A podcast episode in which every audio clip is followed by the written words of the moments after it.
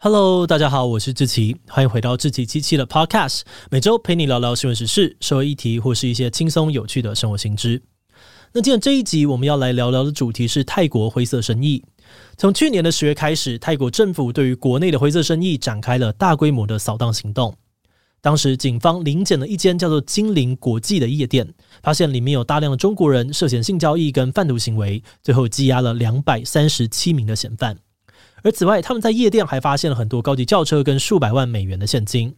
这起事件引起了泰国舆论的关注，警方也开始扫荡类似的犯罪活动。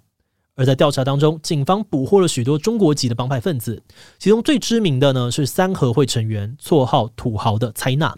蔡纳在曼谷、清迈、普吉岛等地区大量的开设合法的公司，去掩护他贩毒洗钱的非法生意。还买通了大量的移民局官员，发放签证给中国移民，让他们能够入境泰国从事违法的活动。而是说，为什么会有这么多的中国人跑到泰国犯罪？泰国灰色生意到底是怎么运作的呢？今天就让我们一起来聊聊泰国的灰色生意吧。不过，在进入今天的节目之前，先让我们进一段工商服务时间。你想买房或租房，却不知道应该从哪里下手吗？业界的房地产术语都超级复杂，你是不是也害怕自己一不小心就变成肥羊呢？今天要介绍的这堂线上课程《超实用买房秘籍》，是由具备多年产销经验的三五线上赏屋主持人 Ted 跟开箱过无数豪宅的百万 YouTuber 九妹共同授课。九妹会从房地产小白的角度切入提问，两个人以节目对谈的方式讲述各式各样的房地产知识。课程的内容非常的丰富，从如何挑选适合自己的物件、破解卖房话术、合约关键、贷款啊，还有税务的处理、验屋交屋，甚至是装潢与风水等等。针对租屋族也有遇到法律纠纷该如何自保的介绍。无论你是首购族、换屋族、租屋族，或者是想要投资置产，都能够在这堂课当中学到很多有帮助的资讯。懂得越多，选择就会越多。有兴趣的话呢，请点击资讯栏的链接查看更多的课程资讯。好的，那今天的工商服务时间就到这边，我们就开始进入节目的正题吧。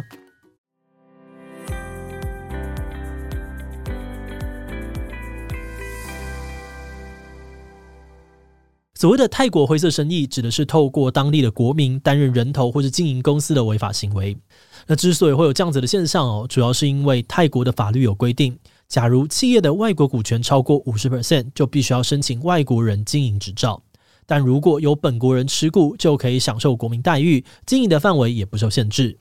因此，有些想要去泰国投资的人，会用一些钻漏洞的方式，假装这间公司是当地人持股的。比如说，直接聘请当地人当人头啊，买通官员啊，甚至还有中国帮派利用贿赂的方式，直接取得泰国的公民身份或官方签证。而这些灰色生意呢，通常涉及旅游。房地产、制造业、餐饮服务业等等，其中有些人可能只是单纯的投资者，但也有不少人呢会利用灰色生意来犯罪。根据泰国前议员邱威的说法哦，中国黑帮在泰国投资了不少的夜店、饭店、餐厅、房地产等场所，并利用这些场所进行非法活动。以刚才提到的精灵国际为例哦，他们从外表看起来只是一家夜店，但实际上呢，却是提供中国的游客性交易、赌博、吸毒等非法活动的场所。报道指出，这间夜店一个晚上的收入就可以高达四百多万台币，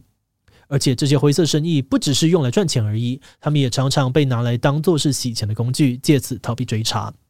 另外，也有人呢会选择大量的购买豪宅、豪车，把台面下面的黑钱转化成台面上面的合法资产。诶，不过话说回来哦，为什么这些利用灰色生意来犯罪的人有高比例都是中国人呢？其实，在泰国一直都有中国帮派的存在。那这些帮派之所以会出现，一般认为可能有两个原因。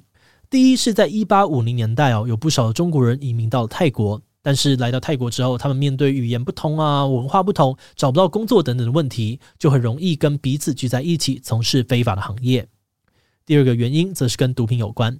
根据统计哦，泰国至今呢依然是亚洲最大的安非他命基地。过去泰国边境的金三角更是全球最大的毒品产地。这样的情况呢，也吸引了中国帮派的势力介入。而且有学者指出，最近几年来呢，除了旧有的帮派势力之外，驻点在泰国的中国黑帮也有持续增加的趋势。其中最主要的原因，可能跟中国政府的扫黑还有反贪污行动有关。从二零一五年开始，中国政府开始大量的抓捕各地的黑帮成员以及涉嫌贪污的官员。那因为待在中国不安全了嘛，很多帮派分子还有非法的生意呢，就被迫转往国外。而泰国这个国家，因为在地理位置啊，还有文化方面都跟中国算蛮接近的，本身也有不少华人，因此就成为了许多帮派分子转移阵地的首选。好的，那除了地理位置跟文化因素之外哦，也有人指出，这些帮派分子之所以会往泰国跑，跟泰国的政治环境也有很大的关系。泰国一直以来呢，都被很多人视为是一个政治不太清明、贪腐问题严重的国家。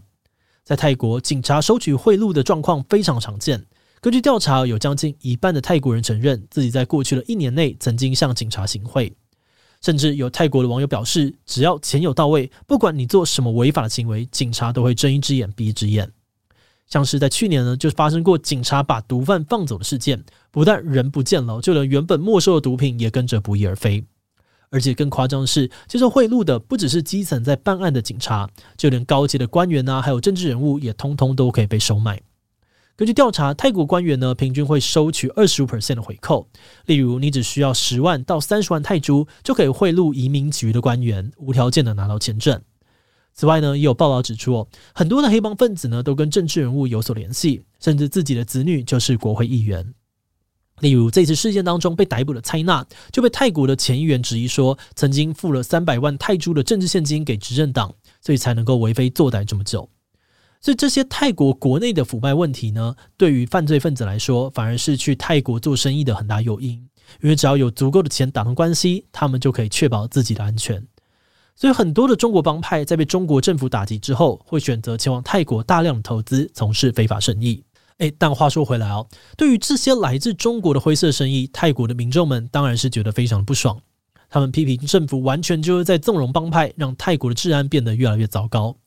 根据警方的数据，从二零一六年开始，中国黑帮的犯罪率明显增加，其中还包含了很多的盗窃啊，还有绑架案，让许多的泰国人觉得呢，自己的生活环境变得很危险。此外，中国的资金大量的流入泰国，也对当地的人的生活造成了负面影响。例如，大量的资金流入房地产市场，导致房价的高涨。中国人在泰国开设许多的餐馆啊、酒吧、按摩店等场所，也让不少泰国人担心自己的文化遭到了外来势力的入侵。有泰国网友就感叹，自己原本住在曼谷很有历史的街区，但现在那里呢，却到处都是中国餐厅，变得跟唐人街一样。那在这些民怨之下，中国灰色资金的 hashtag 呢，也在泰国的推特上面流传了好几周。而关于中国灰色资金流入泰国的现象，中国官方也做出了回应。